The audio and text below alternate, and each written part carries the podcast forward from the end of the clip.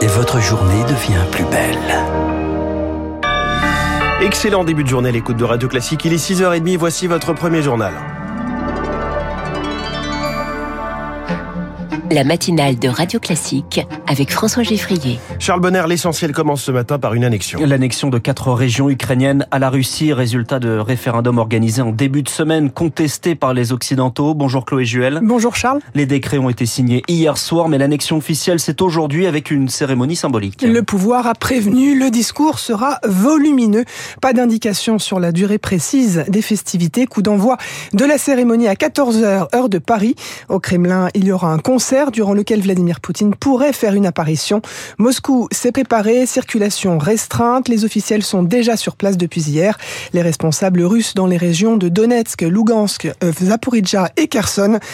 Pardon. Sur le fond, cette formalisation de l'annexion des quatre régions ukrainiennes, c'est un pas de plus dans le virage ultranationaliste de Vladimir Poutine, comme l'explique Florent Parmentier, chercheur spécialiste de la Russie, joint par Marc Tédé. Il y a euh, des ultranationalistes en Russie qui sont plus radicaux que Vladimir Poutine, et c'est ce que nous voyons en matière de comportement de Vladimir Poutine euh, sur la scène internationale maintenant. C'est un comportement en réalité extrêmement radical. C'est là où on peut faire le pari qu'il a préféré contenter les ultranationalistes plutôt que contenter sa population. Vladimir Poutine sait que la mobilisation fera apparaître des cas de défection au sein de la population. Le mécontentement monte face à la mobilisation, des erreurs à corriger, a reconnu hier Vladimir Poutine.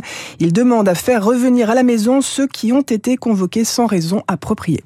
Ces référendums seront également abordés ce soir au Conseil de sécurité de l'ONU. Une résolution pour les condamnés sera soumise au vote sans aucune chance d'aboutir avec le veto russe. Autre sujet de ce Conseil de sécurité des Nations Unies, le sabotage des gazoducs Nord Stream 1 et 2, réunion réclamée cette fois-ci par la Russie, pourtant accusée par l'Ukraine. La Russie plaide non coupable. Un sabotage qui met en tension un marché de l'énergie déjà instable avec des prix qui augmentent. Les ministres de l'énergie européens se réunissent aujourd'hui à Bruxelles pour trouver une réponse efficace efficace. On y revient dans le journal de l'écho dans 5 minutes. Il est 6h32. Emmanuel Macron ne lâche pas sur la réforme des retraites. Elle fera l'objet d'un projet de loi d'ici la fin de l'hiver. Seule concession présidentielle, un nouveau cycle de consultation est ouvert, mais le projet reste le même. Report à 65 ans de l'âge de départ. Et si l'Assemblée vote une motion de censure, le chef de l'État n'exclut pas de la dissoudre. Pour Bruno, Bruno Cotresse du CEVIPOF de Sciences Po, c'est un message adressé aux députés les républicains. Leur électorat de centre droit et de droite ne comprenant pas très bien pourquoi ils n'auraient pas soutenu une réforme qui est pourtant inscrite dans leur programme depuis de très nombreuses euh, années. Donc c'est sans doute un coup de pression sur les députés euh, républicains pour obtenir d'eux soit qu'ils votent le projet du gouvernement et qu'au minimum, ils aient une abstention qui permettrait au gouvernement d'enjamber l'obstacle. Bruno Cotresse interrogé par Victoire Fort, la France Insoumise annonce de son côté déjà refuser de participer à cette concertation. La réforme des retraites qui mobilisait hier dans la rue, 118 000 personnes ont manifesté selon la police, 250 000 selon les organisateurs. Elle doit mener à un changement de loi. La Convention citoyenne sur la fin de vie va bientôt se réunir. ce sera à partir de début décembre. 150 personnes tirées au sort débattront dans le cadre du Conseil économique, social et environnemental, institution prévue justement pour le dialogue. Les travaux doivent se terminer mi-mars. C'est une première depuis six ans. Le nombre de naissances repart à la hausse, plus 0,9%. Dans le détail, elle recule chez les mères de moins de 30 ans, mais augmente de plus de 5% pour les plus de 40 ans. Au Brésil, c'est une fin de campagne houleuse. 156 millions de Brésiliens votent ce dimanche à la présidentielle. Un nouveau mandat pour Jair Bolsonaro ou un retour de Lula. Dans les sondages, c'est bien l'ancien président condamné pour corruption qui est le favori, plus de 45% des voix. Ils ont débattu cette nuit, Bolsonaro accusant Lula d'être un menteur, un ancien détenu.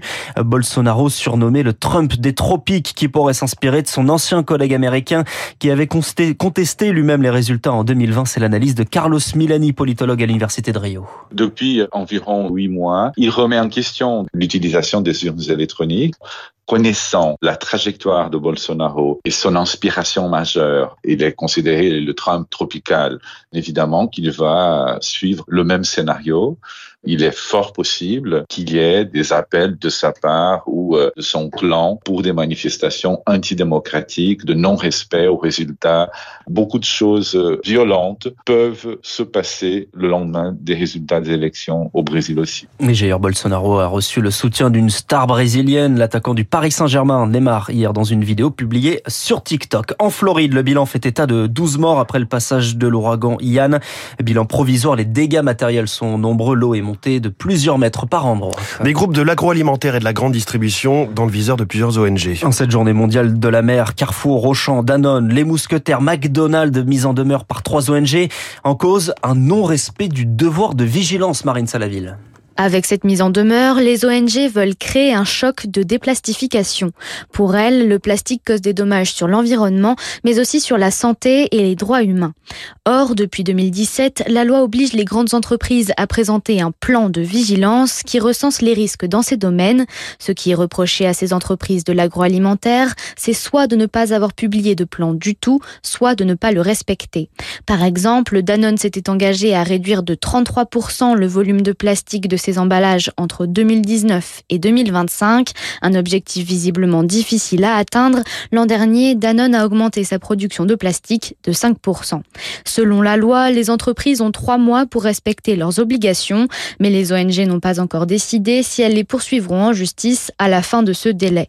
À l'heure actuelle, près de 300 millions de tonnes de plastique sont produites chaque année, dont moins de 10% sont recyclés. L'entreprise Lactalis fait partie des, mises en demeure. Son porte-parole, Christophe Pied-Noël, est la star de l'écho ce matin sur Radio Classique à 7h15. Il revient, Bruce Springsteen, 73 ans, le boss annonce un nouvel album, album de reprise dont le premier titre est dévoilé.